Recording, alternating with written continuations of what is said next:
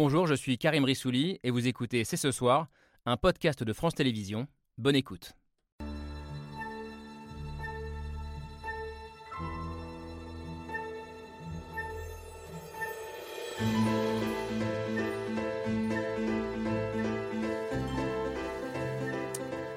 Bonsoir à toutes et à tous, soyez les bienvenus sur le plateau de C'est ce soir. Il y a quelques années, il y avait le modèle allemand sur la compétitivité des entreprises, il y a eu le modèle suédois mis en avant pour son système social et sa qualité de vie. Il y aurait aujourd'hui, selon certains, un modèle danois pour la gestion de l'immigration. Un petit royaume de 6 millions d'habitants, devenu ces dernières années l'un des pays d'Europe les plus durs pour les immigrés.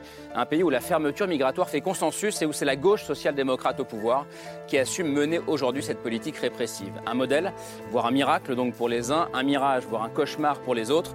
Nous allons en débattre ce soir parce qu'il s'est imposé ces derniers mois au cœur de la vie politique française. Alors la France doit-elle s'en inspirer Doit-elle durcir sa position au nom de la sauvegarde de son modèle social? Au Danemark, la gauche cartonne, l'extrême droite recule. Alors est-ce un moyen de lutter contre l'extrême droite ou au contraire? Un marchepied pour Marine Le Pen en validant certaines de ses thèses et de ses idées Un débat passionnant, c'est ce soir, c'est parti.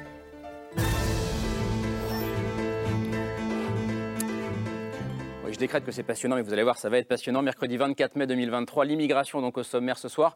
Sujet qui est en train de revenir en force dans le débat public et dont nous voulions débattre en partant de votre pays. Thor Keller, bonsoir, bienvenue. Votre pays, le Danemark, donc au cœur du débat français. Je le disais, vous nous direz si ça vous fait plaisir ou pas. Euh, vous êtes le correspondant à Paris du journal danois Information, c'est comme ça qu'on prononce. Information, là pour le coup, ça va. Euh, un journal plutôt classé à gauche, euh, je crois, au Danemark. vous vivez en France depuis 2016. Le Danemark, un modèle pour votre famille politique en ce moment, France xavier Bellamy. Bonsoir. Bonsoir. Bienvenue, philosophe devenu euh, député européen Les Républicains. LR, dont les leaders s'affichaient en une du JDD dimanche pour proposer leur plan contre l'immigration. Des leaders qui s'inspirent du Danemark au point de s'y rendre, puisque Eric Ciotti, patron de votre parti, est, au euh, moment où on se parle, aujourd'hui, euh, il est à, Copenhague. Alors c'est un modèle pour la droite française et un casse-tête pour la gauche française. S'inspirer ou pas de cette gauche danoise qui assume cette politique anti-immigration très dure? Bonsoir Jean-Pierre Minière, bienvenue. Vous êtes l'un de nos grands avocats pénalistes, homme de gauche, qui navigue ces dernières années euh, entre Jean-Luc Mélenchon et cette social-démocratie, justement, qui est votre famille politique euh, d'origine, en tout cas de toujours. Ce pays où la fermeture migratoire fait consensus, on va aussi en débattre avec vous, Eugénie Bastier, bonsoir. bonsoir. Bienvenue, essayiste et journaliste euh, au Figaro, avec cette autre question. Quand on voit qu'au Danemark, le parti du peuple danois, qui est le parti populiste, nationaliste danois, est aujourd'hui au plus bas, est-ce la seule solution pour la droite comme pour la gauche d'ailleurs pour contrer une éventuelle arrivée au pouvoir de Marine Le Pen. L'immigration incontrôlée comme euh, carburant pour l'extrême droite. On a déjà parlé ensemble, euh, Béatrice Giblin. Bonsoir, bienvenue. Vous, qui venez de Calais, euh, ville symbole de l'immigration ici en France. Vous êtes géographe et directrice de la revue Hérodote, revue de géographie et de géopolitique. C'est important de dire les deux. Enfin, il nous semblait fondamental d'avoir le regard d'un historien et qui mieux que Pascal Blanchard sur ce sujet. Bonsoir Pascal Blanchard, bienvenue. Euh, spécialiste de l'immigration, spécialiste du fait colonial. Avec ces autres questions, le Danemark et la France sont-ils comparables? Euh, Est-ce possible de mettre en parallèle deux pays qui n'ont pas la même histoire et notamment la même histoire coloniale? Et puis au fond, un pays peut-il vivre sans immigration, sans immigrés? Vaste question. Merci d'être là pour en, pour en débattre ce soir. Euh, ce débat qui s'ouvre comme d'habitude avec l'image du jour signée Hugo Bernard.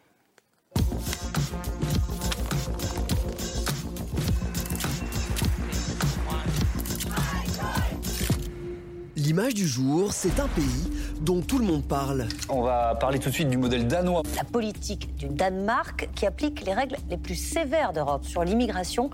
Le Danemark, pays le plus fermé d'Europe à l'immigration, où l'on peut forcer des familles étrangères à déménager afin de renforcer la présence danoise dans certains quartiers, où le regroupement familial est quasiment inexistant et la maîtrise de la langue et de l'histoire du pays obligatoire pour être régularisée.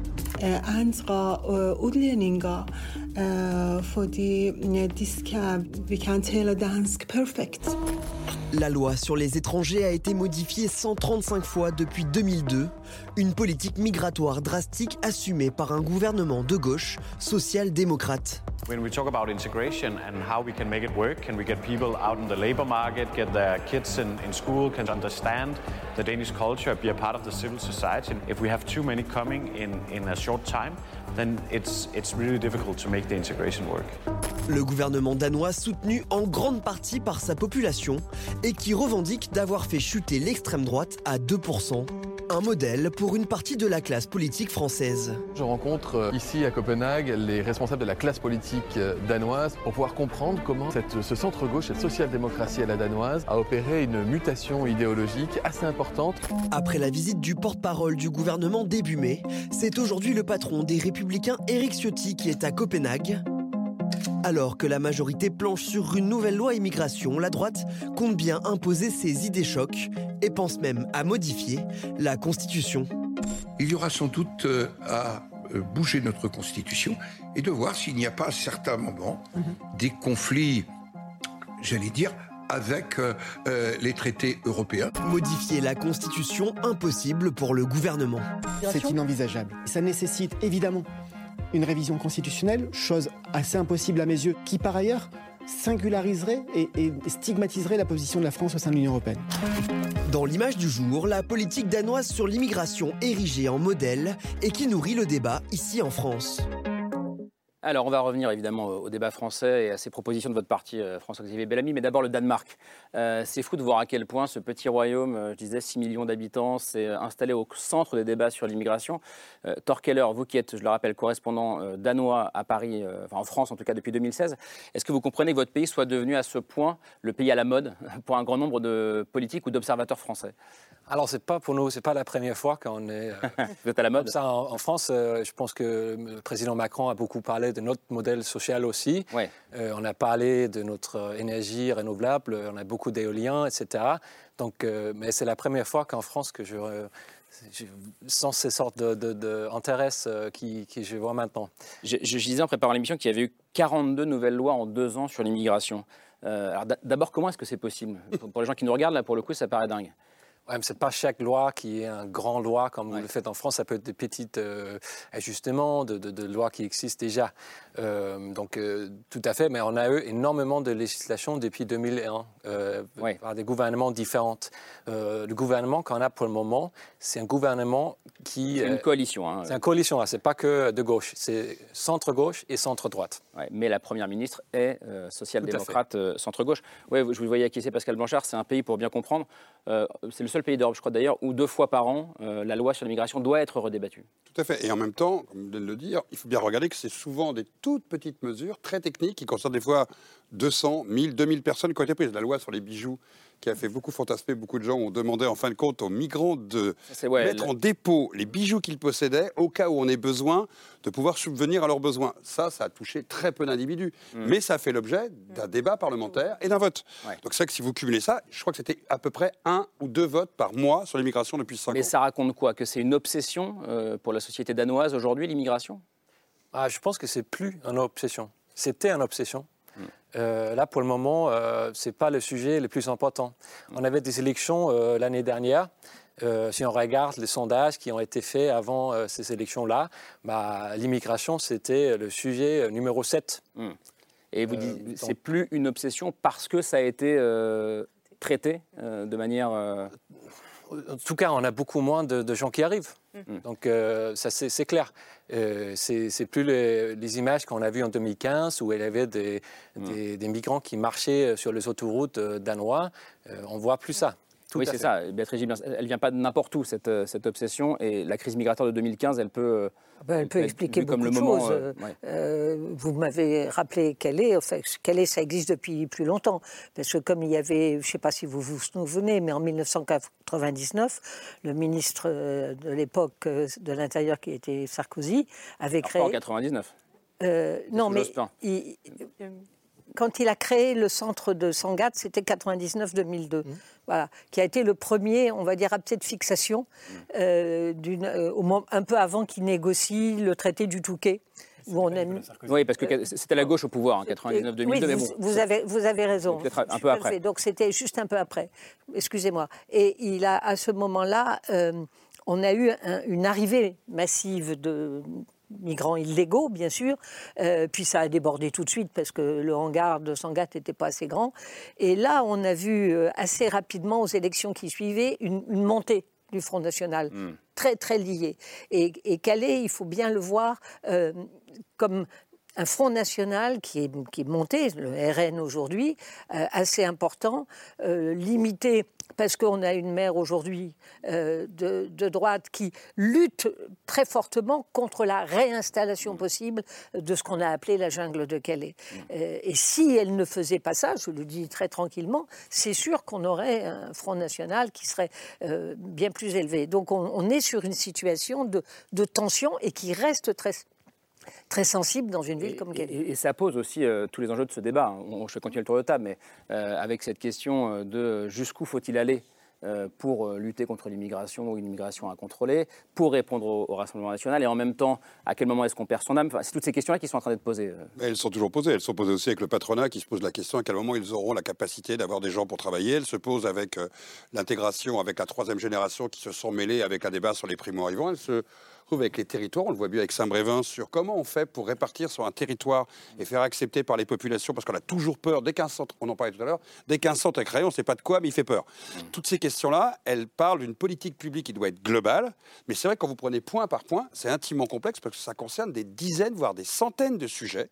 D'où la logique d'avoir beaucoup de lois dans certains cas pour arriver à faire que le mécanisme puisse fonctionner, puisque le fantasme, à un moment l'emporte, la peur peut l'emporter, mais aussi la manière de manipuler des images. Je voulais dire, 2015 a été par définition un moment, de- on l'appelle, on est d'accord ou pas d'accord, mais de traumatisme visuel qui a fonctionné sur beaucoup d'opinions publiques. Eugénie Bastier, ouais.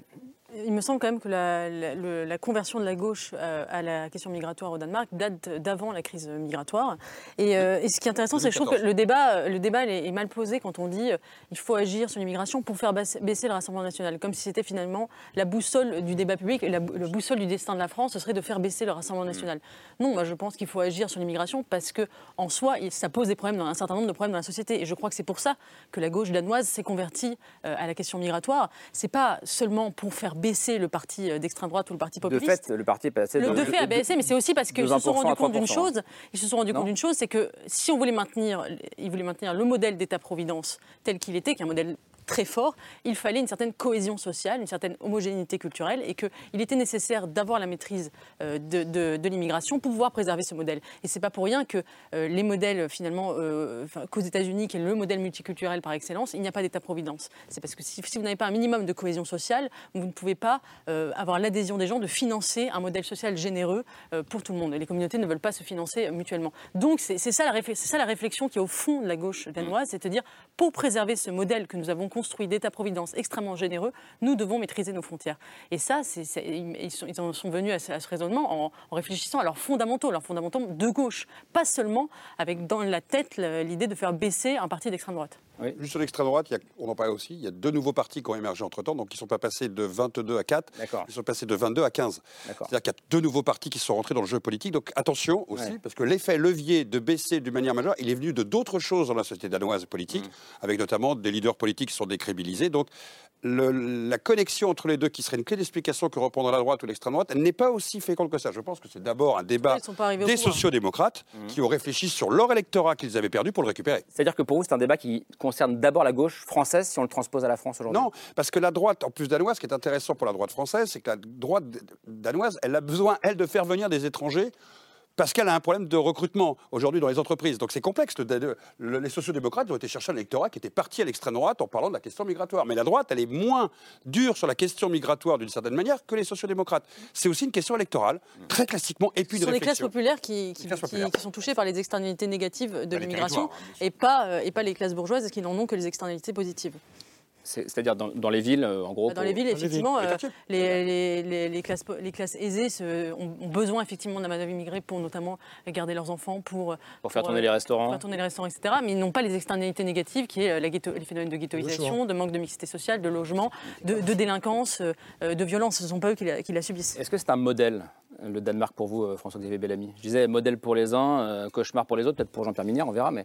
En, François- tout, en tout cas, sur un point qui est extrêmement intéressant, c'est que je trouve le débat s'engage de manière euh, tout à fait symptomatique de la manière dont on parle d'immigration en France. C'est tout de suite un sujet d'extrême droite. En réalité, c'est pas du tout un sujet d'extrême droite en France. En France, si vous regardez la réalité de la préoccupation pour le sujet migratoire, pas dans les états-majors, pas dans les médias, pas dans le débat public, mais chez les gens, vous verrez que dans un sondage publié aujourd'hui par Le Figaro, à la question de savoir si la question du nombre d'immigrés pose un problème en France, aujourd'hui, vous avez une majorité des électeurs socialistes qui répondent oui. Évidemment, les électeurs de droite répondent oui, évidemment, les électeurs d'extrême droite répondent oui, mais les électeurs socialistes sont eux aussi tout à fait favorables à cette affirmation. Et, donc, je, précise qu'une immense, immense, majorité de Français, vous allez être d'accord et content, euh, approuvent les mesures euh, proposées par LR. Et une immense majorité de Français approuvent les mesures euh, proposées par LR, en effet. Mais, mais, mais parce que ces mesures, elles, elles, répondent à une préoccupation concrète. Le sujet n'est pas des fantasmes, pardon de le dire. Ce n'est pas des images, ce ne sont pas des traumatismes symboliques. C'est la réalité que vivent les gens. C'est ça qui est en jeu aujourd'hui. Aujourd'hui, en France, et c'est pas seulement 2015, en France, cette année, il y a eu 500 000 entrées légales. Euh, il y a aujourd'hui 3,7 millions de titres de séjour en France. C'est-à-dire qu'on est dans une situation où, en effet, cette question de l'unité de la société, de la capacité d'accueillir, de la capacité de partager un modèle commun, de partager des principes communs, je l'ai vécu comme professeur, mais comme tellement de jeunes profs. Quand j'ai commencé à enseigner, comme beaucoup de jeunes collègues, j'ai été envoyé dans ce qu'on appelle des quartiers sensibles, dans lesquels j'avais en face de moi, effectivement, non pas euh, euh, une forte minorité, mais une écrasante majorité de jeunes qui étaient issus de l'immigration, d'une immigration plus ou moins. Et ça changeait quoi, ça? Mais ça change que, évidemment, c'est beaucoup plus difficile de réussir à construire l'unité d'un corps social, l'appartenance à une nation commune quand, vous avez euh, devant vous un tel défi et que euh, c'est ce que font les Danois d'ailleurs. Quand on dit dans votre reportage, ils font déménager des gens pour garantir qu'il y ait une proportion la, loi anti-ghetto de Danois d'origine. Mais c'est pour éviter effectivement la construction de ces ghettos ou en tous les cas de ces lieux où le communautarisme inévitablement finit par régner. Et je termine simplement sur un point. Le sujet n'est pas de savoir si on est obsédé par l'immigration comme s'il y avait une sorte de pathologisation de quelques personnes qui seraient angoissées par le sujet au point qu'elles en rêveraient tous les jours. Au contraire, ce qui est très intéressant au Danemark, c'est que ce n'est pas un sujet pour les Danois. Ce n'est plus un sujet. Ah, ce n'est plus, aujourd'hui. Ce n'est pas, mais, ce n'est plus. Mais donc, moi, je dis très simplement à tous ceux qui veulent que l'immigration ne soit plus un sujet, mais justement, répondons au problème. Faisons en sorte de, comme les Danois l'ont fait, de garantir qu'aujourd'hui, les Français soient capables de maîtriser qui rentre sur leur territoire et qui ne peut pas y rentrer. au Danemark, 3% des gens considèrent que l'immigration est un problème. 3%. En France, je me suis amusé à faire la comparaison, 27%. Si on veut réussir à faire en sorte qu'effectivement ce débat ne soit plus central dans notre actualité, eh bien, euh, chiche mettons en œuvre. Est-ce que c'est l'un des principaux défis pour la gauche française Oui, enfin, c'est pas seulement pour la gauche française, c'est pour la France. Je pense en effet qu'il ne faut pas seulement raisonner entre droite et gauche et avoir cette, cette phobie du, du, Rassemblement national. Je suis d'accord avec vous, parce que sinon, on verra toujours la question par le petit bout de la lorgnette. Pour ce qui concerne le, le Danemark, c'est ni un rêve ni un cauchemar. Euh, d'ailleurs, c'est un grand pays européen, d'ailleurs le Danemark, ce pas des fascistes, c'est pas, pas la question. Je pense que c'est un pays qui a, été pris d'effroi par euh, euh, des mouvements migratoires dont l'importance auquel il n'était pas préparé. Voilà, je trouve que c'est très important, ce qui a effectivement eu pour résultat symptomatique une montée des formations d'extrême droite, de rejet, si l'on peut dire, et ce pays n'y était pas préparé. Et moi, je pense que la leçon qu'on doit tirer du Danemark, pourra voir ensuite quels sont les moyens qu'il a pris, parce que je pense notamment euh, que, sa volonté d'être répulsif d'une certaine manière, c'est-à-dire des, incitatifs, c'est déjà très gentil, mais répulsif vis-à-vis de l'immigration, ça se voit notamment sur la question d'asile et de naturalisation. Ça, je trouve qu'en effet, c'est une question qui, à terme, vous est posée pour, euh, je dirais, la, mixité de, la société danoise. C'est une société riche et elle peut quand même intégrer beaucoup plus qu'elle ne prétend le faire aujourd'hui. C'est mon avis. Mais pour la France, la grande différence avec la France, c'est que la France a une histoire coloniale. Et voyez notamment dans un certain nombre des dispositions de la loi danoise, que je comprends bien, on dit il faut comprendre le danois, parler le danois. Honnêtement, je ne vais pas du tout faire injure à la langue danoise, j'ai beaucoup d'amis danois, mais nous ne sommes pas si nombreux dans le monde à parler le danois hors les Danois. Mais il y a beaucoup, beaucoup, beaucoup de personnes dans le monde qui parlent le français avec un français. Vous savez, quand on fait les régions de France, je suis bourguignon, il y a des Français, des, français qui sont euh, prononcés de manière quelquefois euh, de manière régionale. Bon.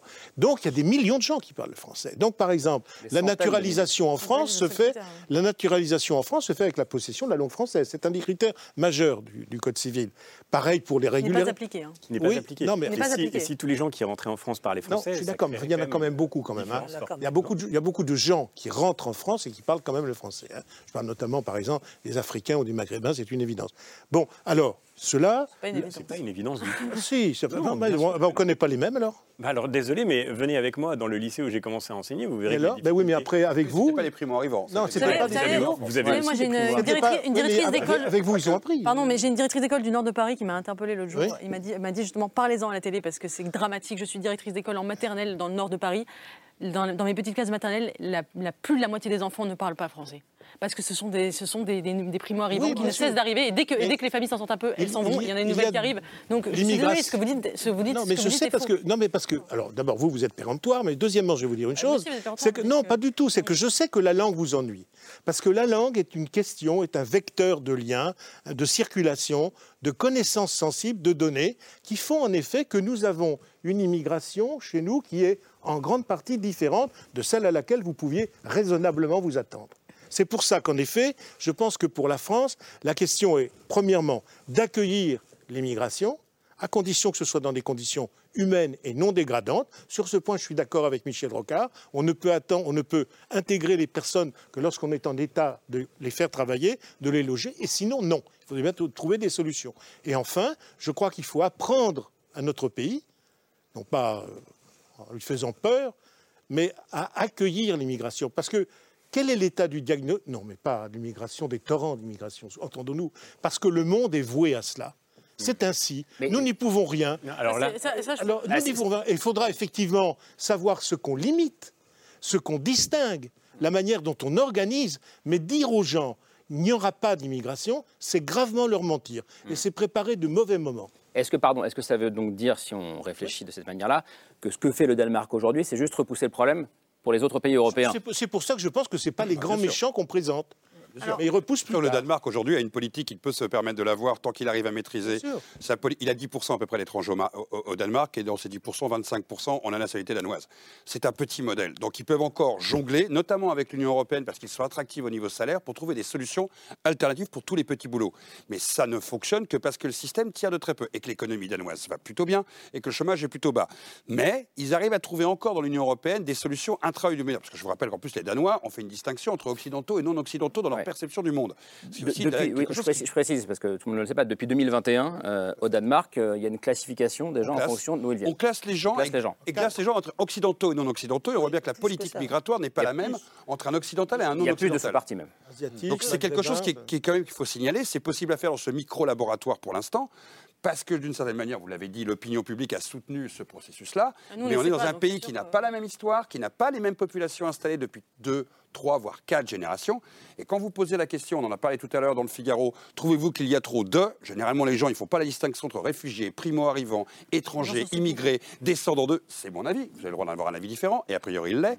Les gens disent il y en a trop. Bah, c'est logique, le il y en a trop, c'est pas les primo-arrivants. C'est globalement, c'est une réaction dans les Oui. périodes de crise. Et vous avez la même chose dans les années 30 quand vous regardez les sondages. Vous avez la même chose dans les années 70 quand vous regardez les sondages. À un moment, ce trop, il est très dur à définir de qui on parle. En fait, c'est trop d'autres.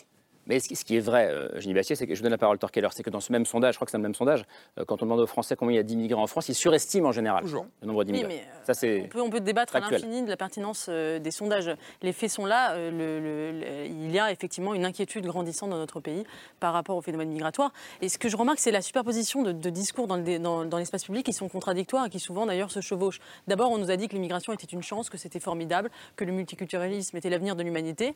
Puis on nous a dit, on, on s'est rendu compte que c'était pas vraiment le cas parce qu'il y avait effectivement un certain nombre d'externalités négatives avec les ratés de l'intégration. Puis on nous a dit que finalement, on a minimisé l'immigration, ce que vous venez de faire en disant ça, ça, ça a toujours existé, ça a toujours été comme Notre ça. pays, oui, il n'y a pas, il n'y a pas de vague d'immigration. Bah, notre pays compte- est un pays d'immigration. Bah non, mais pas, Bah pas, oui. pas dans ces proportions-là depuis, Bah les, si. depuis les années 2000. Bah, Non, vous c'est connaissez pas l'histoire de France, C'est faux. pas grave. Pas, pas dans ces proportions-là. Bah, et, pas, connaissez et, pas pas, et l'histoire pas de la même Pardon, origine excusez-moi, mais dire que notre pays est toujours, depuis toujours, un 150 pays d'immigration. un pays 150 d'immigration. Ah, ans. déjà, euh, on vient d'obtenir 1000 une concession importante. ça fait 10% Et ensuite, Excusez-moi, ça notre pays n'existe dans Et enfin, pardon, je peux terminer, je peux terminer. Le troisième pays discours, n'existe c'est que depuis il y a un- 150 un ans. Écoutez-vous, écoutez, écoutez-vous, je, ne comprends rien. Le pays n'existe que depuis Écoutez-vous. 150 Je peux terminer. Donc le premier discours, c'est de dire finalement, euh, c'est une chance. Ensuite, de toute façon, ça n'existe pas. Et le, et le- et le troisième discours, c'est de dire, de toute façon, ça existe, mais on peut rien y faire. C'est une naturalisation du phénomène migratoire, comme si c'est comme le- les phénomènes migratoires seraient aussi naturels que les saisons. On ne pourrait absolument pas lutter contre. C'est le discours de Gérald Darmanin qui a dit à l'Assemblée nationale, il ne sert à rien d'être contre l'immigration.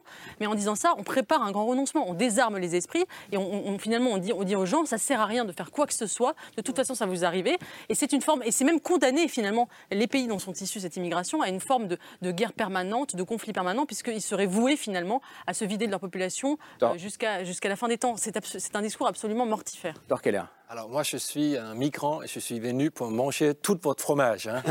Avoir peur. Non, franchement, au, au Danemark, on parle de- d'immigration et on a reçu énormément d'Ukrainiens qui sont venus après la guerre.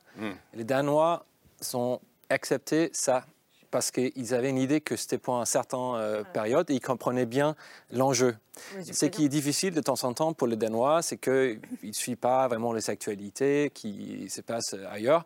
Donc c'est peut-être pour ça qu'on a eu un peu du mal à à accepter euh, le fait qu'il y avait euh, des migrants qui arrivaient. Mais ce n'est pas non plus quelque chose qui fait 100% consensus dans les sociétés danoises. On a quand même euh, 40% qui ont voté pour des partis euh, pendant les dernières élections qui ne sont pas d'accord avec cette politique-là. Et, Quand euh, on parle de consensus, c'est 60% du Danemark. les partis qui soutiennent qui soutiennent cette politique anti-immigration. comme ça, mais il y a aussi des degrés. Il y a des degrés énormes entre, entre ça. Euh, on avait euh, avant un gouvernement où euh, le ministre faisait un, un gâteau pour célébrer les 50 euh, durcissements de la législation. Là, on n'a plus ces sortes de choses. On n'a plus cette euh, idée de symbolique, euh, il faut tout le temps montrer qu'on est dur, etc. Là, le, le politique qu'ils font maintenant, c'est, il faut être qu'il, est ferme, mais qu'il n'est pas idiote, qu'il n'est pas bête. Parce que nous aussi, on a, on a énormément besoin de main-d'œuvre les années à venir. On a un taux de chômage qui est extrêmement bas, on n'arrive pas à recruter.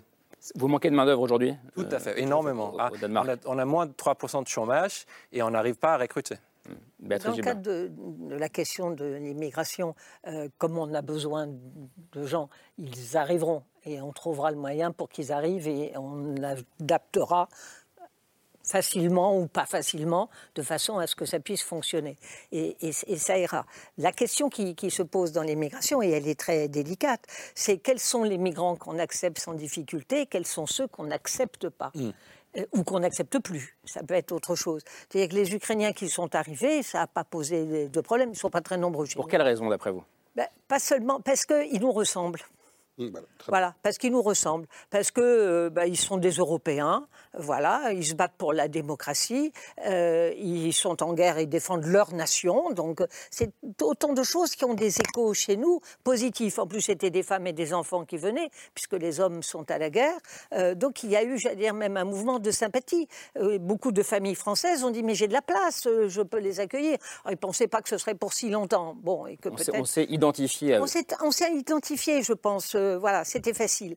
Il y avait aussi le côté, le mais côté le- transitoire, disait aussi. c'est euh, ce que je dis, on ne pensait pas que ce serait pour si longtemps. Puis il y a un autre problème, c'est quand même que le contexte géopolitique euh, qui s'est avec l'islam, avec un islam politique, avec un islam terroriste, a, a eu des conséquences extrêmement importantes sur les représentations qu'on a eues de, ces, po- de cette population euh, arabe. Et, et d'une certaine façon, euh, dans le- ce qui peut être aussi une migration, on va dire, d'Afrique subsaharienne, euh, des familles nombreuses, euh, et je crois surtout dans le cadre de la France, ça a été évoqué par les uns et les autres, euh, je pense ce phénomène de concentration. C'est l'île de France qui a la moitié, hein, bon, grosso modo, des arrivées de primo-arrivants, Oui, c'est l'île de France. Ouais. Bon. Et puis parce que c'est là qu'il y a le marché du travail.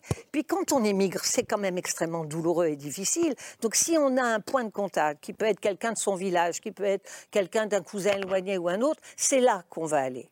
Parce que ce sera plus facile. Et que, évidemment, quand vous êtes demandeur d'asile et qu'on vous envoie, euh, je sais pas moi, dans le sud-ouest ou dans euh, euh, l'ouest de l'enfance, ou pas, pas tellement dans le nord, parce qu'il y en a beaucoup, mais euh, on a des difficultés. C'est très intéressant de voir que les migrants, enfin les réfugiés, vraiment au sens politique du terme, euh, qui arrivent d'Afghanistan par exemple, ou, ou de Syrie, acceptent d'aller n'importe où en France, sans la moindre difficulté. En revanche, ce qui est, vient de Turquie, beaucoup moins. Pourquoi? Parce qu'il y a effectivement Une longue histoire, oui. une longue histoire avec une communauté turque, ou pas communauté, on va dire des Turcs installés en France, et ils vont retrouver là, et donc ils ne veulent pas quitter la région parisienne. Je crois qu'on a un gros problème, euh, et qu'on a pris, en- euh, à mon avis, beaucoup trop tard, qui est celui de la répartition véritablement sur l'ensemble du territoire de Et- ces, de ces Et populations. en même temps, pardon, mais c'est la répartition qui fait peur. Euh, mais parce qu'on l'a fait, parce qu'on l'a fait Parlons, parlons du, juste. Mais- mais- y a- y a-.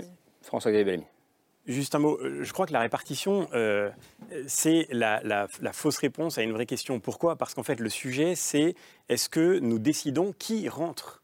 Sur notre sol et qui n'y rentre pas. Aujourd'hui, le discours euh, que nous entendons à l'instant, celui de, Jean-Pierre Mignard, par exemple, consiste à dire de toute façon, les migrations sont effectivement un phénomène inéluctable. Ça se produira quoi qu'il arrive. Ça veut dire en fait, en réalité, qu'on abandonne la politique, qu'on abandonne la possibilité pour les citoyens de décider de la maîtrise de leurs frontières. Or, s'il n'y a plus de frontières, il n'y a plus de politique du tout. Le- Le début de la cité, le début de la politique, c'est de construire une communauté nationale. Et cette communauté nationale, elle suppose effectivement qu'il y ait, aussi incroyable que ça puisse paraître, un dedans et un dehors, un citoyen et un étranger. Et s'il n'y a plus de différence entre les deux, mais il n'y a plus de politique du tout. Dire aux gens, de toute façon, vous ne déciderez de rien. Moi, je ne suis pas d'accord que le Danemark, c'est petit. On regarde ça avec une forme de condescendance en disant, ils sont 6 millions. Mais 6 millions, c'est pas, pardon, c'est pas un laboratoire. Ils ont aujourd'hui montré qu'il était possible pour un État de reconquérir les moyens de sa souveraineté sur la non. maîtrise de ses L'Australie, frontières. qui est Et leur modèle, je est un termine, pays plus je grand, a termine par un dernier point. des limites à ce L'Australie- modèle-là. L'Australie, pour le coup, elle a aussi Bah, des l'Australie, sujets le modèle de géographiques Danois, c'est qui sont l'Australie a fait tout complètement différents. Danois fait. Je, je termine juste d'un point.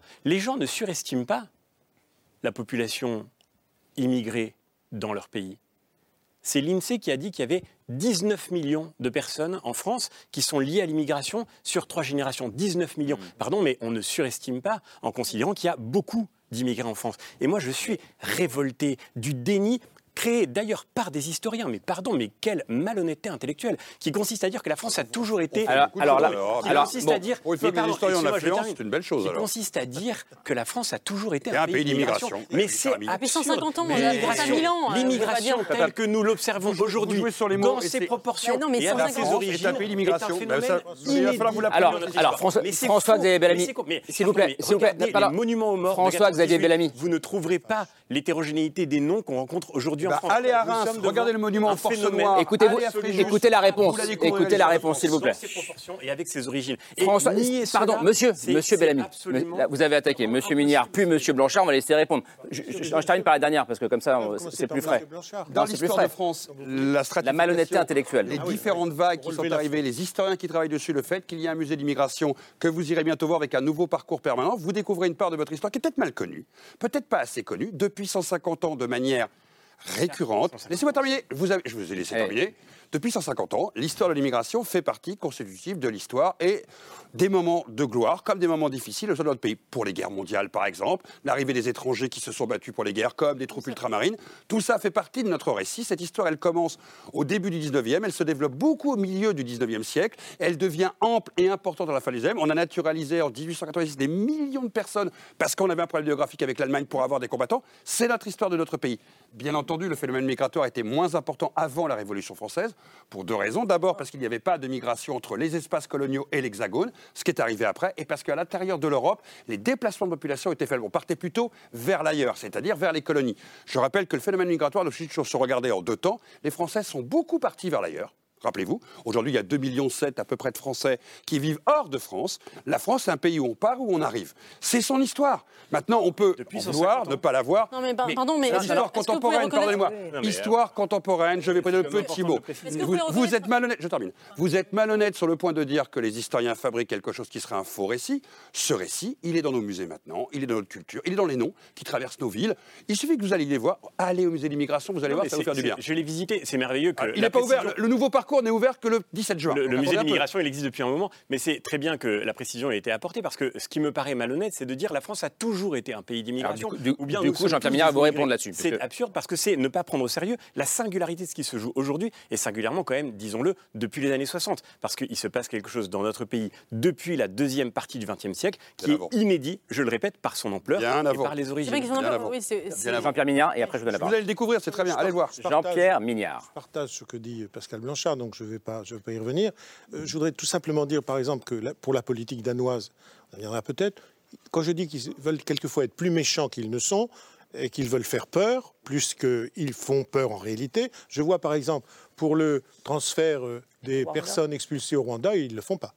Et ils ne le font pas, ils le font pas encore, et je pense que d'ailleurs c'est mal parti pour qu'ils le fassent, Les Britanniques. euh, comme les Britanniques, et que donc ils trouveront d'autres situations. donc je dis ça, et c'est précise c'est que un le hommage Danemark- au Danemark. on hein. précise que le Danemark avait Donc, Ce qui annoncé- veut dire que le Danemark sait revenir aussi Ah, sur des pour- positions. Pour que tout le monde comprenne, on précise Oui. que le Danemark avait annoncé Oui, mais le gouvernement des... Frederiksen, et d'ailleurs qui avait commencé à discuter, d'abord ce que je crois, et puis finalement, on a bien remarqué que ça ne s'est jamais fait jusqu'alors, et que la tendance n'est pas à ce que ça se fasse. Donc, En revanche, le Danemark est au- aujourd'hui qu'ils sont aussi très pragmatiques. Faut En revanche, le Danemark est aujourd'hui, pardon, le hein, seul qui- pays d'Europe, pardon, Béatrice Giblin, Oui, qui euh, renvoie des Syriens dans leur pays. Voilà. Tout à fait. On est d'accord là-dessus. Et deuxièmement, je, je, je- je voudrais dire toute petite, euh, toute petite euh, cartade, si vous voulez bien. Parce le parle faire, beaucoup du Danemark, on aime bien le beaucoup, mais pourquoi on ne parle pas de l'Allemagne? Il y a un modèle allemand de l'immigration.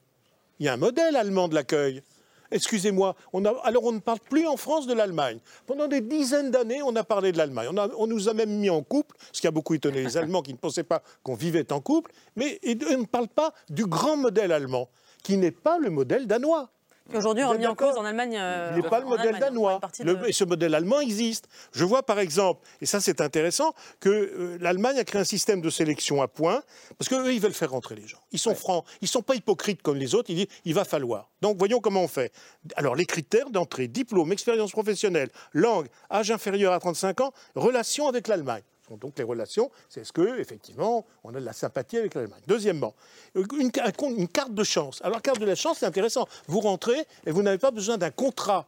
On vous donne un an pour effectivement, sans contrat préalable, ce qui est notre système, pouvoir trouver du travail. Je, je pourrais décliner. C'est vraiment un, vraiment très dynamique de la part de l'Allemagne. C'est très optimiste. Et moi, ce que je vais vous dire, Monsieur Bellamy, on est français ensemble, hein, avec Mme Bastier, on est français. C'est notre pays et on le défendra ensemble. Ça nous autorise quand même de nous dire un certain nombre de choses. Je vous trouve pessimiste sur notre pays.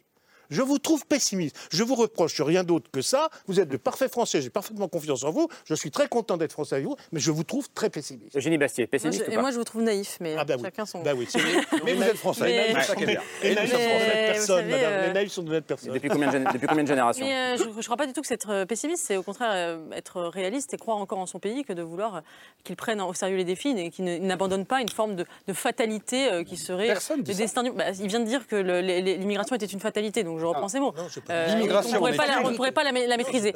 Et pardon, mais attends, il y a quelque chose. Il n'a pas dit ça, il n'a pas du tout dit qu'il ne pourrait pas la maîtriser. Bah, L'immigration est une fatalité Mais du je suis déplacement d'accord avec. M. Bellamy. Bien évidemment que la politique a pour fonction de maîtriser. c'est quand même un- C'est les outils Eh, vous lesquels faites dire ce qu'on n'a pas dit, donc écoutez-vous les... Non, mais- Non, on va pas faire la France open bar. enfin, Écoutez-vous les uns les autres. Allez-y, Eugénie Bastier. Euh, non, mais je- je- il y a un consensus dans la population française et je crois que ce consensus va même jusqu'aux descendants d'immigrés eux-mêmes qui demandent à ce que l'immigration soit contrôlée. Et ce qui est très intéressant, c'est qu'au Danemark, la cheville ouvrière du changement d'opinion du, pa- du Parti démocrate, euh, euh, c'est démocrate, c'est euh, Mathias Tesfaye, qui est un fils de réfugiés éthiopiens, Éthiopien. qui est lui-même issu de l'immigration et qui a dit ça suffit maintenant. Et c'est lui qui a fait changer la gauche au Danemark. Et, qui, et donc il y a toute une partie aussi de la population. Rappelez-vous cette mère de famille qui a dit à Emmanuel Macron pourquoi il n'y a pas de Nicolas dans la classe de mes enfants? Et, et mon fils, quand, on, quand on lui, quand on lui parle de Nicolas, il pense que c'est un prénom imaginaire et inventé et qui demandait justement elle aussi de la mixité. Je pense qu'il y a même une partie de la population immigrée en France, de ces 19 millions de Français qui sont dans- sur notre territoire, qui veulent aussi qu'on reprenne en main euh, la maîtrise Pardon, de on nos compte qui frontières. dans les 19 millions? Est-ce que moi, je suis dans les... Troisième est-ce que moi, je suis dans les génération. 19 millions? Oui, Ah oui, moi, je suis dans les êtes 19 millions. les D'accord, c'est pour, 19 c'est pour comprendre. Oui, oui, parce que sinon, on ne comprend pas. Il faut peut-être aussi trois que générations. les Français n'envoient pas systématiquement leurs enfants dans des écoles privées catholiques, je suis catholique comme vous, pour effectivement échapper aux autres. Non, mais je pense que chacun doit faire des efforts. Bah, bah, bah, les gens n'ont peut-être pas envie de fa- sacrifier Non, mais je leur- leur- leur- leur- leurs enfants. Je hein. choses. Est-ce que Béatrice Giblin. je, je reviens sur ce que vous avez dit avec votre directrice d'école, qui disait euh, bon, voilà, Vous avez enseigné 30 ans en Seine-Saint-Denis aussi. je crois. 30 ans en Seine-Saint-Denis et, et avec la volonté de, si possible, de faire le meilleur et de faire euh, l'excellence pour, eux tous. Et ça a été pour ma part une de mes motivations et je n'ai jamais voulu quitter euh, l'université de, de Saint-Denis. Et, et j'ai eu des parcours absolument exceptionnels euh, d'étudiants dont les parents étaient analphabètes et qui font, euh, ont fait de grandes thèses et, et qui font de très très belles carrières. C'est-à-dire que je m'insurge toujours sur ce discours des ratés tout le temps de l'intégration. Euh, qui ait des difficultés, oui. Qui y ait de la délinquance, oui. Qui y ait du trafic de drogue, oui. Il n'est pas question de jouer les enfants de cœur et les naïfs, certainement pas. Mais là, j'allais dire, les capacités à intégrer dans, dans, dans ce pays continuent à fonctionner avec des douleurs, avec des difficultés. C'est pas facile. Euh, et vous prenez l'exemple euh, de cet Éthiopien qui est aujourd'hui ministre euh, au, Dan, au, Danemark et qui a 32, 35 ans, quelque chose comme ça. c'est tout à fait remarquable. Et quand il dit, eh ben, maintenant on ferme la porte. Mais c'est tellement classique. L'immigré qui est rentré dit très souvent, allez, derrière moi, je ferme la porte. Moi, c'est bien, je suis rentré, ça suffit comme ça.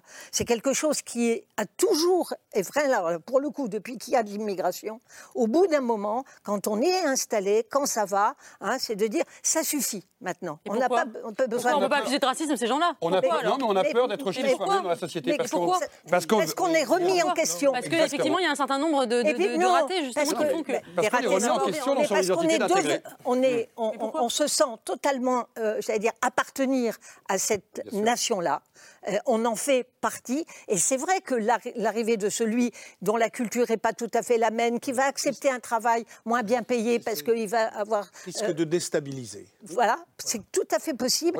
Et, c'est quelque chose qui est, j'allais dire... Euh, j'allais dire humain, enfin, qui, est, banal dans le phénomène de, de, la migration. Et je reviens sur votre institutrice, ça a quelque chose d'un peu difficile parce qu'ils font beaucoup d'efforts avec tous ces gamins des maternelles. Et puis quand ça commence à aller mieux, quand les parents ont trouvé un meilleur boulot, qu'il y a plus de... On déménage. Et donc on reprend des, des mmh, primo-arrivants. Donc ce phénomène de noria a quelque chose de décourageant. Non, mais a quelque chose de décourageant. le, maire, le maire de Clichy-sous-Bois disait ça. Il disait moi, je travaille sans arrêt, les gens ça s'améliore, ils vont bien, ils s'en vont. Mmh. Parce que c'est la règle du jeu. Mais c'est très dur, c'est très difficile. Donc ça veut dire aussi qu'on doit réfléchir. Moi, c'est peut-être parce que je suis géographe. mais je crois qu'on doit beaucoup besoin de travailler au rôle des communes. Au rôle des communes. Et l'Allemagne, l'Allemagne, c'est le, le rôle des communes. Parce que l'Allemagne, qui nous regarde débattre, a l'obligation, avec les réfugiés de la Seconde Guerre mondiale, de répartir, et c'est obligatoire, et les landeurs n'ont rien à dire, en fonction de leur richesse, de leur taille, et de leur superficie, de leur taille de population, d'accepter un certain quota. Et elles ont d'énormes compétences. Et elles ont d'énormes compétences. notre professeur de français m'a dit une fois que quand euh, les Français font de la, des débats comme ça, quand, on coupe la, parole de l'autre, parce que c'est parce qu'on aime, on aime bien. Ah. Euh, je préfère. Donc là, donc, là, c'est que de l'amour, là. Voilà, ça super. Euh, ce que je voulais dire, c'est que en fait, l'objectif du système danois, c'est de faire que ça marche, de faire que l'intégration de l'immigration marche. Mm. C'est pas couper l'immigration. C'est pas dire qu'on va, on veut, plus l'immigration. C'est réussir l'immigration. C'est l'autre sens. Voilà, on veut que l'intégration marche, que ces gens-là trouvent un travail, quelque chose qui est extrêmement important dans notre culture euh, danoise où le, travail a une valeur extrême euh, dans notre société. Donc c'est ça l'objectif. Et si on regarde les chiffres, on avait en 2021, on avait un, taux de chômage chez les, gens qui arrivent de, pays euh, tiers de, de 58%. En 2021, 63%. Donc on a fait monter euh, l'activité chez ces groupes-là qui, sont arrivés. Donc ça, c'est vraiment les clés pour l'intégration au Danemark. Et c'est le valeur qu'on donne à une personne dans notre société. Ça peut sembler un peu cynique, mais c'est euh, est-ce que cette personne travaille ou pas? Et si les, personnes travaillent, ben, ils sont beaucoup plus euh, facilement acceptés par le reste de la société.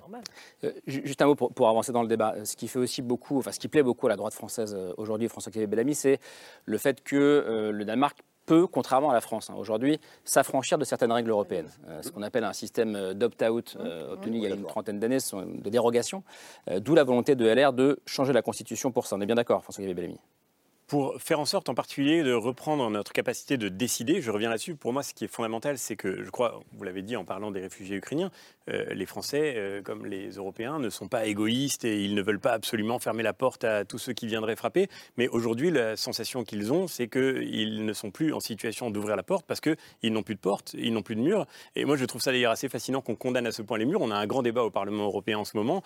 Les députés macronistes, les députés de gauche sont vent debout parce que nous voulons financer avec des fonds européens la possibilité de construire des infrastructures physiques, donc des murs, aux frontières de l'Europe. nécessaire. Pour pouvoir faire en sorte que dans certains pays qui sont limitrophes de pays tiers de l'Union européenne, je pense par exemple à la Grèce avec la Turquie, je pense euh, à la Lituanie, la Pologne avec, euh, avec la, Biélorussie, où on a vu des crises migratoires organisées par des pays tiers, eh bien qu'on puisse éviter ces flux migratoires illégaux. Et, et, les députés macronistes en particulier nous disent ah les murs c'est mal, c'est un scandale, etc. Mais le mur c'est la condition de la porte. Qu'est-ce que vous ferez pour l'Italie alors pour faire un mur bah, C'est pour ça que les murs sont pas nécessaires. Mais c'est un peu difficile. C'est pour ça que personne ne dit. personne ne dit, Madame, qu'il faut mettre des murs partout. Mais là où c'est c'est-à-dire dans des frontières terrestres, physiques, où il y a des besoins de protéger euh, les, pays européens contre des flux migratoires massifs, évidemment, que ça peut être euh, partie euh, de la réponse à la question. Je, dis simplement un point, c'est que Aujourd'hui, euh, le sujet pardon, sur, les, sur le, droit européen, ce c'est pas de sortir de l'Union européenne. on n'est pas sur un Frexit. mais, c'est de faire en sorte que la jurisprudence européenne, la jurisprudence notamment de la CEDH, qui n'est pas liée à l'Union européenne, des droits de l'homme, évite, évite effectivement cette impuissance. Quand vous avez la France qui est condamnée par la CEDH parce qu'elle cherche à expulser, par exemple en Algérie, ça a été le cas à de nombreuses reprises, des gens qui sont condamnés pour avoir projeté des actes terroristes en France. Quand euh, la CEDH condamne la France même pour avoir tenter d'expulser en Roumanie, un pays de l'Union européenne, un citoyen de, roumain, ressortissant roumain, qui euh, se livrait à des pratiques de traite d'êtres humains en France, au motif qu'il risquerait euh, des traitements moins favorables en Roumanie qu'en France, eh bien, il y a évidemment une forme d'impuissance politique. Je termine juste sur un point. Vous nous avez reproché d'être pessimiste. C'est très intéressant ce débat.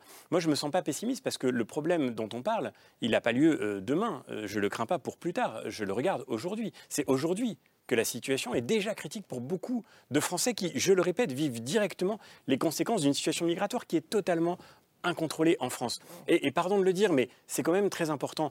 Euh, à ceux qui me diront que je suis pessimiste, je répondrai volontiers que, en fait, il me semble que ceux qui vivent dans le déni sont en réalité indifférents indifférents à ce que vivent ces Français qui aujourd'hui sont confrontés directement aux conséquences de cette situation de tension migratoire massive, indifférent, et notamment, vous parliez tout à l'heure de l'enseignement, moi je suis totalement d'accord avec vous, c'est tellement facile de faire de belles leçons de morale sur le fait qu'il faut accepter l'immigration et que l'immigration est une chance, quand on a soi-même, en effet, ses enfants dans les bonnes écoles, dans les bons quartiers, quand on vit bien loin des conséquences de ces situations migratoires absolument incontrôlables. J'ai vécu directement, mais regardez même dans, le département d'où je viens, les endroits où j'ai enseigné, la réalité que vivent des Français qui, effectivement, aujourd'hui, ont le sentiment qu'ils ne peuvent plus vivre chez eux. Et pourquoi? Parce que les nombres comptent les nombres comptent, et vous l'avez dit, le Danemark, évidemment, est conscient de ça. Si vous voulez intégrer, il faut absolument prendre en charge de ça. Et l'Allemagne, le modèle allemand, me paraît être un modèle absolument différent, y compris à l'égard des pays en développement. Jean-Pierre on met un point, s'il vous plaît, les gars.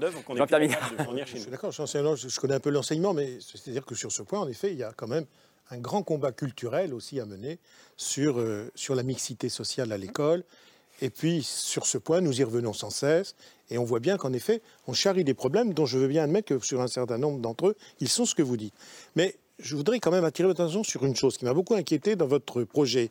C'est finalement la modification de l'ordre hiérarchique entre les lois nationales et euh, les dispositions européennes. Parce que, bon, on a, on a une tradition hein, qui est quand même que les traités prévalent sur les dispositions nationales. La Constitution, d'ailleurs, l'admet, le reconnaît.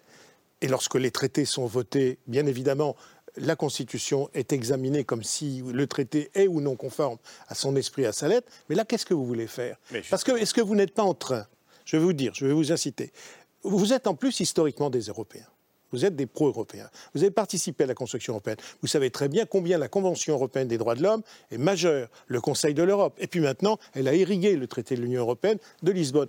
Est-ce que vous ne vous rendez pas compte qu'en commençant à toucher pierre après pierre à l'édifice de cette convention qui est notre premier rempart contre le fanatisme, contre la, tolérance et contre toutes les barbaries qu'on peut imaginer, bref, qui est même l'essence de ce qui est la qualité même de notre Europe, est-ce que vous n'imaginez pas que vous êtes en train de toucher à ce qui est le plus important pour nous tous, à des fins dont vous pourriez vous passer? Parce qu'entre nous soit dit, on peut sortir ici ou là de la Convention européenne des droits et la Cour européenne est devenue extrêmement souple, reconnaissant en partie la souveraineté nationale des États et reconnaissant même que certaines décisions, oui, eh ben oui, mais elle le fait. Et que certaines décisions, lorsque certaines décisions ont été prises et que notamment un long travail a été fait pour s'assurer de leur conformité avec les traités européens, considère que les États satisfont aux obligations. Est-ce que vous n'êtes pas en train de jouer avec le feu?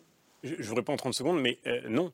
Euh, la réponse est non. Le sujet, c'est comment la jurisprudence a interprété la Convention européenne des droits de l'homme. Quand le droit à la vie familiale, et nous reconnaissons tous le droit à la vie familiale. Ah, c'est important mais, que vous oui, le mais, mais d'accord. Mais quand ça veut dire l'obligation d'accepter le regroupement familial pour des gens qui viennent d'arriver euh, sur le territoire national sans, aucune condition, euh, pardon, je suis désolé, mais pour moi, le droit à la vie familiale, ça peut aussi vouloir dire que quelqu'un qui est rentré illégalement dans votre pays, il a le droit d'aller vivre avec sa famille dans son pays d'origine. Donc vous ne proposez qu'un aménagement. Mais non, ce que nous proposons, c'est que effectivement, vous avez tout à fait raison. La convention, à la fin, est souveraine. Et ça, pardon, hein, c'est des grands pays européens le reconnaissent eux aussi. L'Allemagne en premier et le Danemark. Vous avez dit tout à l'heure, c'est un grand pays européen. Le Danemark a un opt-out sur la CEDH exactement pour cette raison-là. Parce que nous devons faire en sorte que la jurisprudence ne puisse pas contredire la volonté populaire. À la fin, ce qui compte, c'est que les citoyens décident. Et la justice elle-même, elle est toujours, et les juges devraient s'en souvenir, rendue au nom du peuple, pas rendue au nom des traités, pas rendue au nom des institutions. Elle est rendue au nom du peuple et rendre au peuple la possibilité de décider. Ont adhéré au traité. Hein, la question, Alors, je vous coupe parce que je vous aime. Ah. Euh, en fait, le opt-out danois ne veut pas dire qu'on n'est pas euh, dans tout, tout ça. Oui. Euh, c'est pas ça. C'est pas ça que ça veut dire. Hein. Ça veut dire quoi alors? Ça veut dire qu'on est toujours dans le droit d'homme, etc. On n'est pas, on n'est pas sorti de ça. On n'est pas hors de tout règlement international, de tout. il y a certains endroits dans la législation européenne où on fait pas partie, on peut choisir de s'intégrer si on veut sur ces, ces trucs-là mais euh, c'est quelque chose qui est les conséquences d'un référendum qu'on avait en 92. Euh, où on était presque prêt à quitter l'Europe euh, si, si, on n'avait pas ça. Et bah, les autres pays ont dit alors, vous êtes un petit pays, on vous laisse garder ça. Hmm. je ne suis pas sûr que si la France frappe la, demandé, je suis pas sûr de l'Italie, de, de l'Allemagne, en disant nous allons faire ça nous-mêmes, vous prenez tous les demandeurs d'asile, je ne suis pas sûr qu'ils vont dire super. Mais on voit bien, euh, Pascal Blanchard, euh, que là, on est à un an des européennes euh, environ. Ça, va être le sujet majeur, le sujet de la souveraineté. La souveraineté, le débat sur les frontières européennes, il y a eu un débat qui a été abordé sur la question du mur, qui est une vraie réflexion, puisqu'on n'est pas le premier pays au monde à se poser la question. L'Amérique se l'est posée, l'Inde. Rappelez-vous que l'Inde, avec le Bangladesh, a le plus grand mur au monde, 3500 km qui sépare de sociétés, et c'est une véritable pagaille, et c'est un véritable drame humain, et ça n'empêche pas les gens de passer. Aucun mur au monde n'a empêché les gens de passer, bien au contraire très souvent. C'est qu'on explique que les murs n'empêchent pas les gens de passer. Mais n'empêchent pas les gens de passer. Les gens qui veulent passer arriveront toujours à passer. vous avez connu un peu l'histoire. Le mur de Berlin a très bien démontré que les gens arrivaient à passer. Non, les gens ne passaient pas. Enfin, moi, des, des, mais vous ne connaissez pas l'histoire, c'est dommage. Parce que vous vous rendez compte que les murs, il n'y aurait plus personne à Berlin. Les murs, ce ne sont que des situations temporaires face à une situation politique qui n'arrive pas à régler une problématique. Ou là où je vous rejoins au moins sur un point, il faut non pas une politique nationale, par contre, il faut une politique d'abord européenne qui fonctionne sur le principe de l'immigration, ce qui n'est pas le cas aujourd'hui. Et là, peut-être que la réflexion entre la dimension européenne et la dimension nationale pourrait être posée. Pourquoi? Parce qu'aujourd'hui, un pays au milieu de l'Europe ne peut pas réfléchir à la question migratoire comme si tout seul, il était un laboratoire au milieu des autres et qui se débarrassait de ses frontières chez les autres d'une problématique. On l'a vu avec les Anglais. Bah oui. On a vu ce que ça a provoqué. Calais, vous en parlez. Et on voit la situation britannique aujourd'hui, comme elle est arrivée jusqu'au Brexit, en pensant qu'ils pouvaient être les seuls à penser leur politique sans l'Europe. Ce n'est plus possible. Maintenant qu'il y ait des débats et que les démocraties discutent, que les citoyens aient un point de vue, je vous rejoins mais sur des questions bien posées. La question migratoire, comme la question d'intégration, elle mélange trois sujets en France. Vous l'avez dit trois fois. Vous avez dit, les gens trouvent que dans leur territoire, il peut y avoir un moment des ghettos. Il peut y avoir un moment, en termes de visibilité, c'est dur de vivre dans certains quartiers. Là, vous ne parlez pas de primo-arrivants. Vous parlez des fois de gamins qui sont là depuis quatre générations. Donc la question, elle ne touche pas qu'un phénomène migratoire. Mhm. Elle touche à la perception qu'on a de l'autre. Qu'est-ce qu'être français? Est-ce que ces taux de la troisième, voire quatrième génération, voire des fois même des Antillais qui vivent dans l'Hexagone, sont-ils vraiment des Français? Et là, on touche à une question, ce que je vous disais tout à l'heure, vous n'avez peut-être pas compris quand je dis quand la question est posée, cet autre, il est impalpable parce qu'il parle d'altérité, il parle de vieille mémoire coloniale, il parle de rejet. Il y a tout ça qui fait un magma complexe, et tant qu'on est dans ces questions un peu identitaires, un peu complexe, la preuve, quand les Danois parlent de non-occidentaux, je peux vous dire que ça, c'est une réflexion. Le Danemark été un pays colonial, on l'a un peu tous mm, oublié, mais il a aussi son histoire coloniale. Et il y a eu des statuts déboulonnés coloniales au Danemark et au Groenland quelques-unes. Donc vous voyez, cette question, elle traverse aussi la société danoise, de cette perception du non-occidental qui ne pourra jamais être un Danois. Donc la, question de ce qu'on appelle l'assimilation, en d'autres termes. Alors ça, c'est un terme qui est très colonial. Et là, on, débattrait peut-être ensemble, on ne serait pas d'accord. On va y venir, mais, l'intégration est un phénomène qui, en France, a eu des échecs, mais a eu aussi des grandes réussites. Et quand vous voyez notre panthéon national, on a quand même de très très belles réussites depuis la Révolution française. Du vivre ensemble, oui, il peut y avoir des situations complexes. Bien sûr que c'est compliqué d'intégrer, bien sûr que les écoles peuvent poser problème dans certains territoires. Mais justement, la République, elle sait, avec des difficultés, et sur certains territoires pour les populations pauvres, Dans les quartiers oubliés de la République, où vivent beaucoup d'individus, à Marseille, à Périphérie Lyon, en Ile-de-France, oui, c'est plus difficile que les bourgeois qui vivent dans les beaux quartiers. Personne ne vous a dit le contraire ici. Hein. On est tous d'accord. Donc il faut plus de moyens dans ces quartiers. Et oui, il faut certainement aussi. Je n'ai pas dit plus d'immigration. Vous ne m'avez jamais entendu dire depuis. Vous n'arrêtez pas de répéter un leitmotiv qu'aucun d'entre nous n'a prononcé ici. On a expliqué que l'immigration est un phénomène mondial qui ne disparaîtrait pas. Ça ne veut pas dire qu'il est inéluctable chez nous de recevoir tout le monde, premièrement. Et deuxièmement, on a dit qu'il fallait des politiques, certes, pour les primo-arrivants, mais aussi des politiques d'intégration, mais aussi des politiques sur les ghettos urbains, mais aussi des politiques à nos frontières. Calais est un exemple typique des aberrations administratives que peut produire des fois nos États quand ils ne réfléchissent pas, c'est quoi Parce que les gens continuent à passer. Hein. Vous avez tout Ça fait 30 ans que quelle est la démonstration la plus parfaite que les gens continueront à passer pour aller en Grande-Bretagne Il y a énormément d'argent dans cette affaire. En plus. C'est-à-dire que les, les faites passeurs... des murs, vous faites des trafiquants. Par, exactement, par les passeurs. Parce que passer pour aller en Angleterre, c'est par, par, plusieurs milliers d'euros. Hein, c'est pas, euh, pas des pauvres qui partent. C'est des gens qui partent très souvent ont une formation, très souvent d'ailleurs se débrouillent en anglais. Hmm. Euh, par rapport, si vous voulez, à la population Ce ne sont pas les plus pauvres des pays. Euh, bien sûr que non. Il faut beaucoup d'argent pour traverser. il faut que c'est 4 000 euros, 5 000 euros, 8 000 euros, parfois c'est 10 000 euros pour réussir à passer en Angleterre. Et si vous voyez le, contraste, et, c'est là où le, problème peut se poser dans une ville comme Calais, c'est que c'est une population où 60% de la population ne paye pas l'impôt sur le revenu.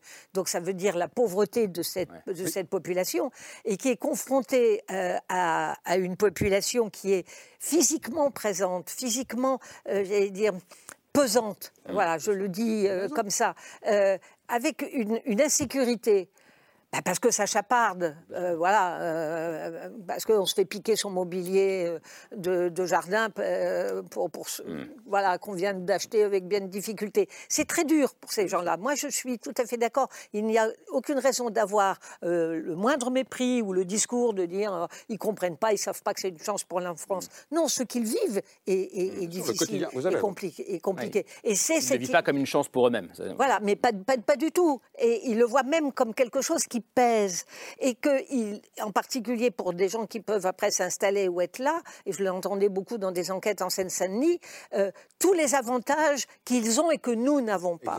Bon. Mmh. Donc le sentiment, et c'est là où l'idée de la cohésion nationale euh, dans des systèmes très généreux peuvent effectivement se, se, poser. Mmh. Euh, le fait, vous arrivez à l'hôpital et puis vous voyez énormément... oui, c'est l'un des arguments, c'est de dire on régule fortement l'immigration pour sauver le, modèle de protection sociale. Le dernier point que je voulais dire, c'est dire que c'est très laxiste en France et que les portes sont grandes ouvertes et que tout le monde. Ça, c'est faux. Ça, c'est faux. On peut absolument pas dire ça. d'ailleurs.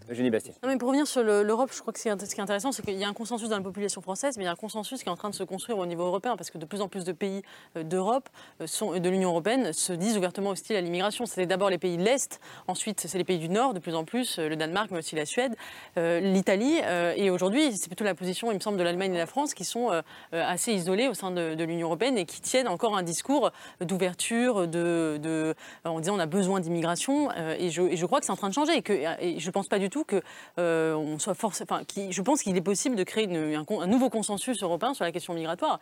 Euh, il, faut, il faut sans doute s'en donner les moyens. Ce sera sans doute un, thème profond de la, de, la, prochaine élection européenne. Mais je crois que ce qui est fondamental, c'est qu'on n'a jamais demandé au peuple européen leur avis. Ils n'ont jamais été consultés sur ce sujet. Et c'est là d'où vient ce sujet de cette question de dépossession. Hein. Vous avez dit, vous, après 92, après l'hostilité à l'Union européenne, le Danemark a pris en compte cette hostilité puisqu'il a négocié des, opt-out.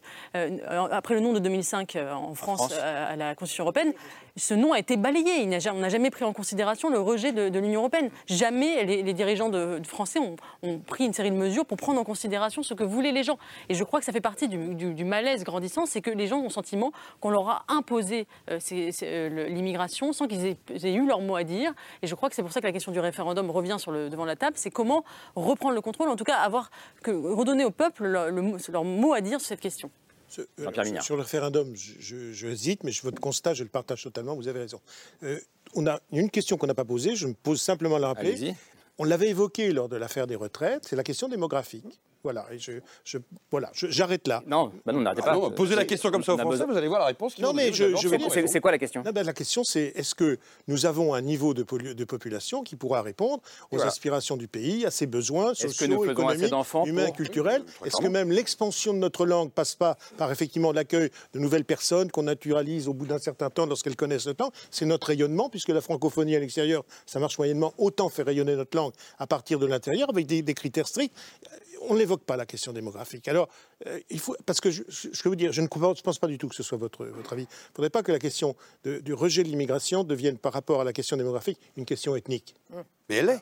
C'est ça le problème qu'on rencontre. C'est que là, on voit bien que si on posait la question aux Français, voulez-vous travailler trois ans de plus? Je viens déjà de prendre deux ans, mais trois ans de plus parce qu'on va diminuer les flux migratoires et que personne ne sera là pour payer les retraites dans 15 ans, vous- je vais être sûr que votre référendum, vous n'aurez pas la même réponse à votre sondage.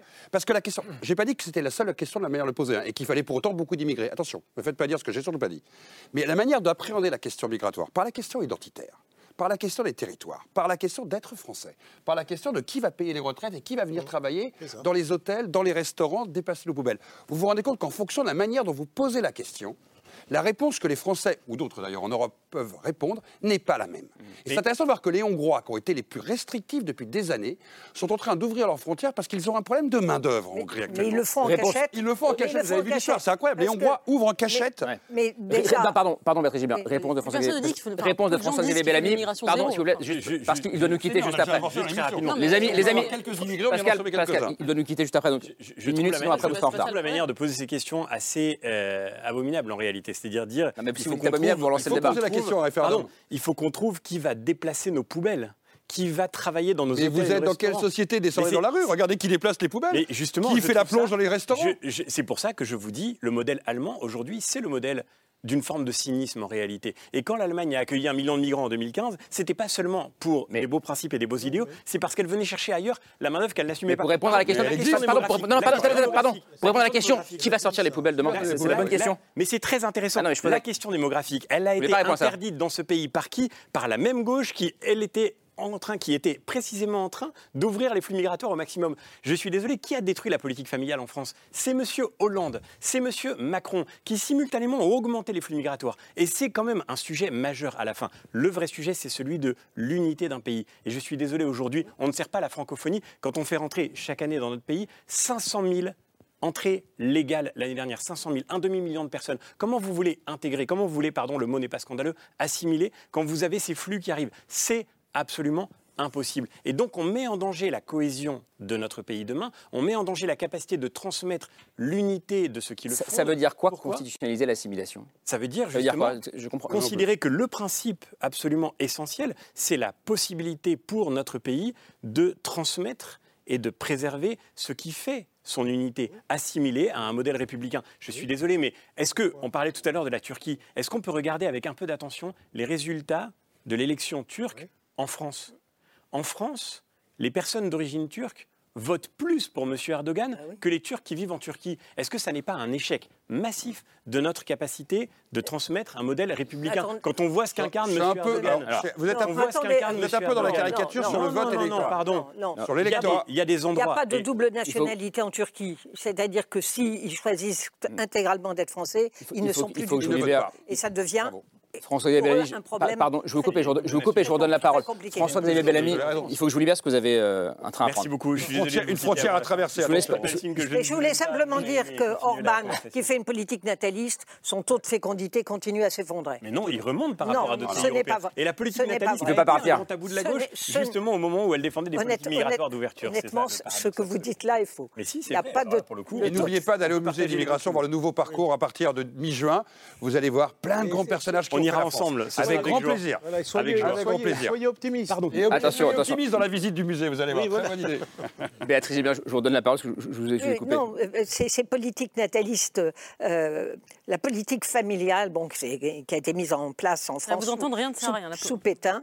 Euh, non, il y a eu une Politique familiale à ce, les mo- Français. à ce moment-là. Mais aujourd'hui, les femmes, c'est pas parce qu'on va leur donner des sous qu'elles vont faire des enfants. si les femmes ont fait des études, on n'est plus dans la situation des années 40. Vous avez fait des études, j'en ai fait, etc. Nous avons fait des enfants quand nous l'avons voulu, quand nous l'avons choisi. C'est pas parce que j'avais de la- des allocations familiales ou autres. Et le niveau je veux dire, culturelle, d'information, de formation de l'ensemble des femmes françaises comme des femmes hongroises qui ont envie de s'épanouir, peut-être avec des enfants, mais c'est pas avec une politique nataliste où on les pousse à ne pas se réaliser qu'elles vont faire des enfants. C'est pour ça que la Hongrie perd toujours de la population avec un taux de natalité qui est faible, avec un taux de fécondité faible et avec énormément de jeunes Hongrois qui s'exilent de, la Hongrie. C'est intéressant, euh, cet exemple hongrois où euh, Orban, euh, en cachette, euh, fait venir de la main-d'œuvre étrangère. Exactement, en cachette. Oui, bien sûr.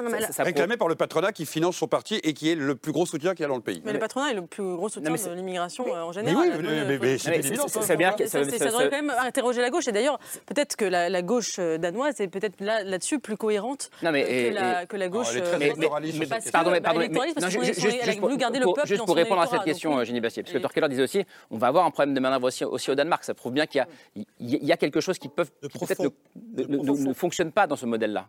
Oui, mais ce qui ne fonctionne pas, c'est peut-être aussi euh, un modèle économique qui fonctionne euh, constamment sur, la, sur une importation constante, une manœuvre immigrée prête à travailler pour des salaires plus bas que ceux, euh, ceux auxquels les, Français aimeraient travailler. C'est ça le, problème de fond. Est-ce qu'un modèle économique qui fonctionne sur l'importation d'une manœuvre peu qualifiée, qui est prêt à, assumer des métiers dont les Français ne veulent pas, est-ce que c'est un modèle économique viable? Ah Est-ce que c'est bah. quelque chose qu'on a envie de souhaiter? Est-ce que c'est quelque chose qu'on a envie de construire? Ça s'appelle le libéralisme. Bah, voilà. Bah, donc il faut s'attaquer. le modèle libéral. oui, le libéralisme. Mais, c'est tout est lié, tout est lié. La mondialisation libérale et l'immigration massive sont absolument liées. Sont, leurs destins sont liés. On vous répond que la démographie ou l'aide démographique ou le, mirage de penser que faire plus d'enfants va sauver le processus migratoire, non.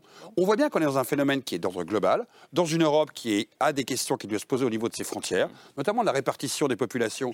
On l'a dit sur les territoires français, mais aussi territoires européens. On doit réfléchir au modèle économique qui donne des bas salaires à des gens qui arrivent parce que plus personne ne veut accepter de travailler pour ces prix-là. Et on doit réfléchir à cette contradiction entre être français, pouvoir, oui, réfléchir sur le destin de son pays, tout en regardant aussi son histoire qu'on connaît très très mal, et savoir que notre histoire de France, même si ça vous dérange, bah, elle a été faite aussi avec les étrangers, les coloniaux, les ultramarins, depuis 150 ans.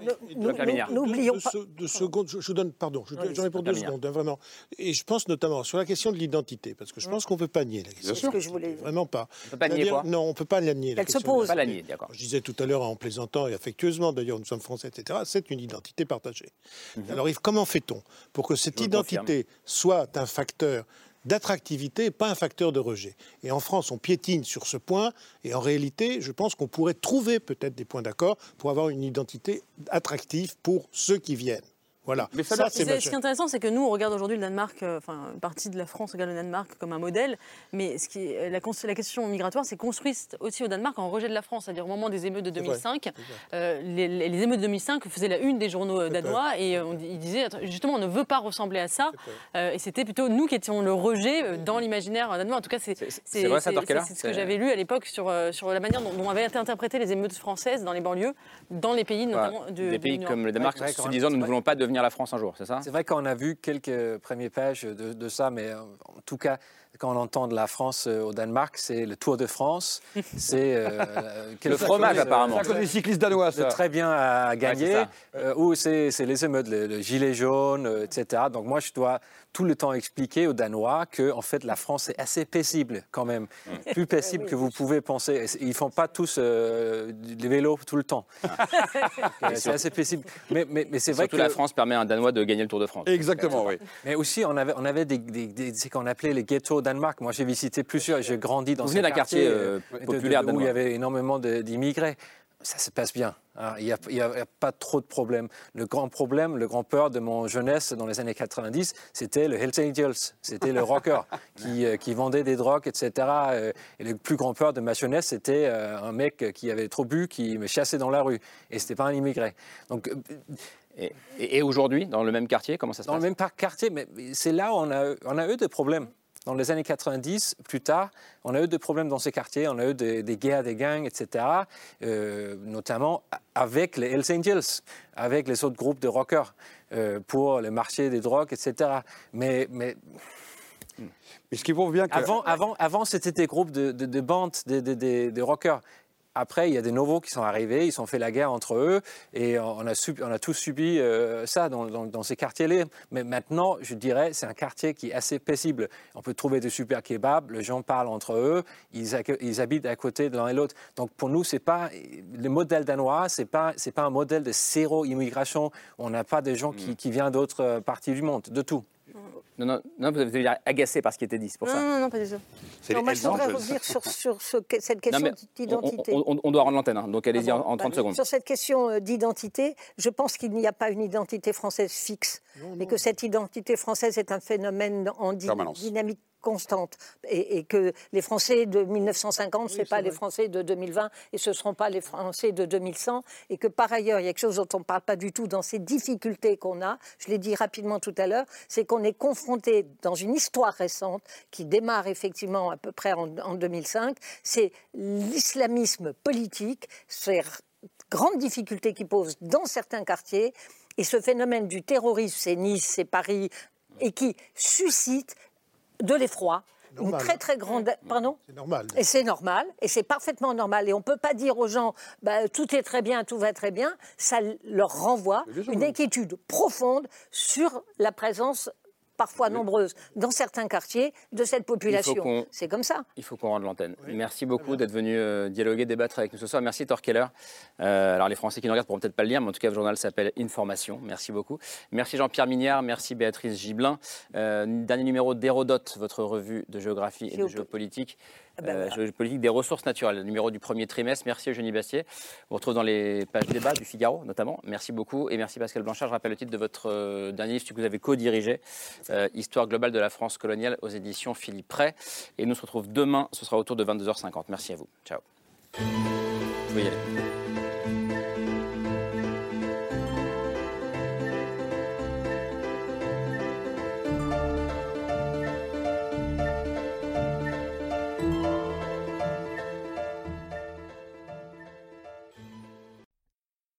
C'était C'est ce soir, un podcast de France Télévisions.